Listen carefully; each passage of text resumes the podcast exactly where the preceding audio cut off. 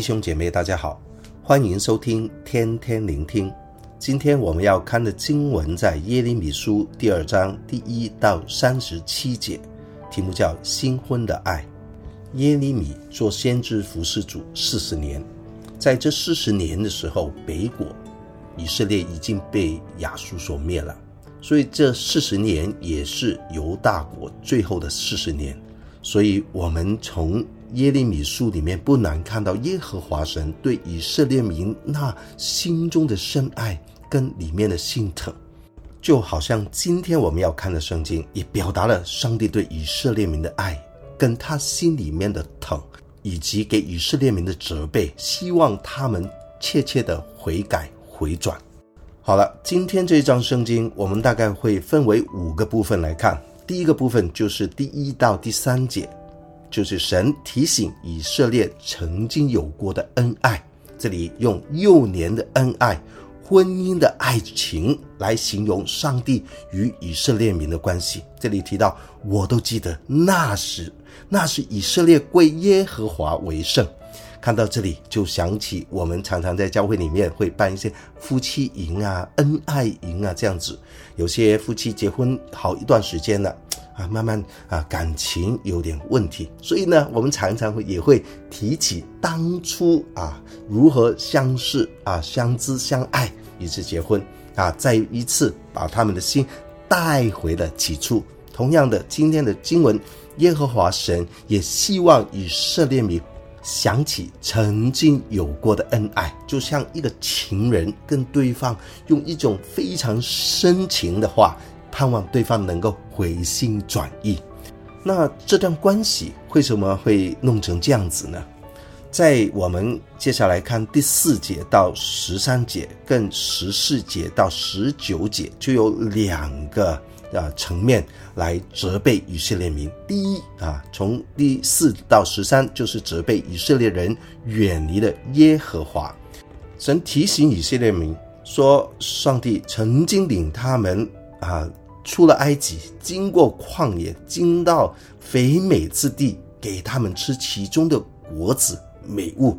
不过呢，以色列民却远离了神，随从无依的神啊。这里呃，怎么形容呢？第十节说：“你们且过到基提海岛去查看啊，打发人往基达去留心查看，看有没有这样的事情。”啊，基提海岛就是居比路啊，或者今天我们叫塞浦路斯啊，基达呢就是亚拉伯的一个地方，所以简单来说就是从以色列往西边看，往东边看，整个世界你看看都没有这样的事情，像我的百姓把他们的荣耀换了那无一的神啊。然后十三节说，我的百姓做了两件恶事，这两件恶事有另外的翻译说双重的恶事。第一就是离弃我这活水的泉源，上帝就是活水的泉源。第一就是远离神，第二就是为自己找出辞子。所以以色列民不但远离了神，而且用自己的方法，希望找到一个能够胜在祝福的方式。这是他们第一个被责备的地方。第二呢，就是从第十四到十九节，神借着先知来责备以色列民啊，依靠外邦的国家。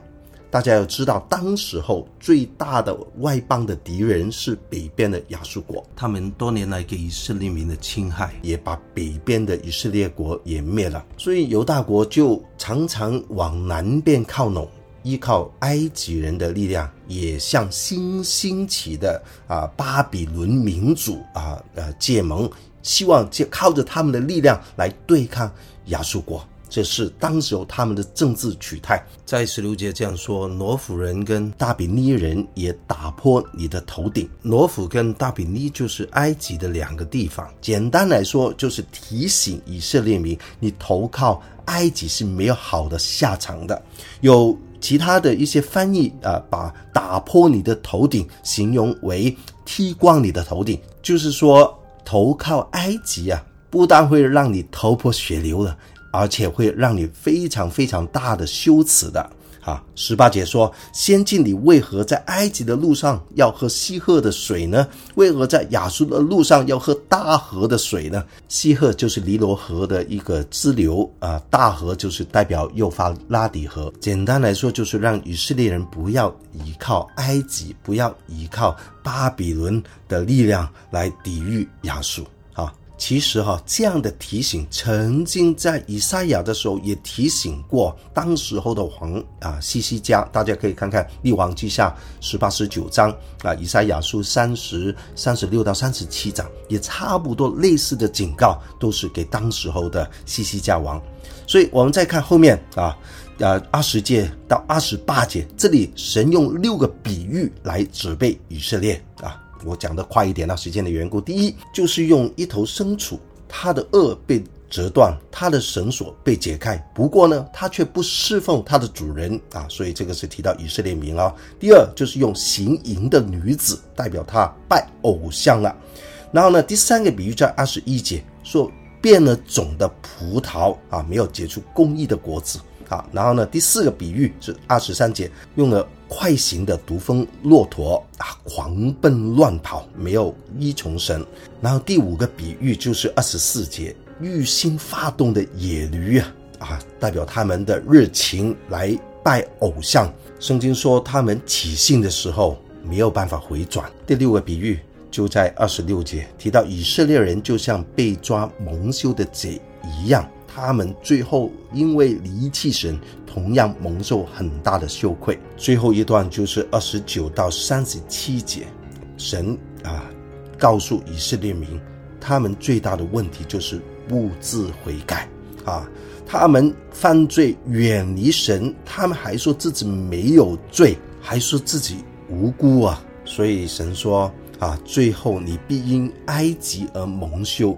像从前因亚述蒙羞一样，所以上帝要借着外邦人的手来给他们施行大大的管教。所以在今天的经文里面提醒我们，不要像以色列民一样，神爱我们，赐下独生子耶稣基督为你为我的罪钉在十字架上，好让我们都能看重这一份恩情。不要像以色列民一样，有问题就是依靠外邦的神，依靠外面的力量，让我跟你能够回转，能够归向神，因为上帝是如此的深爱着我们。祝福大家。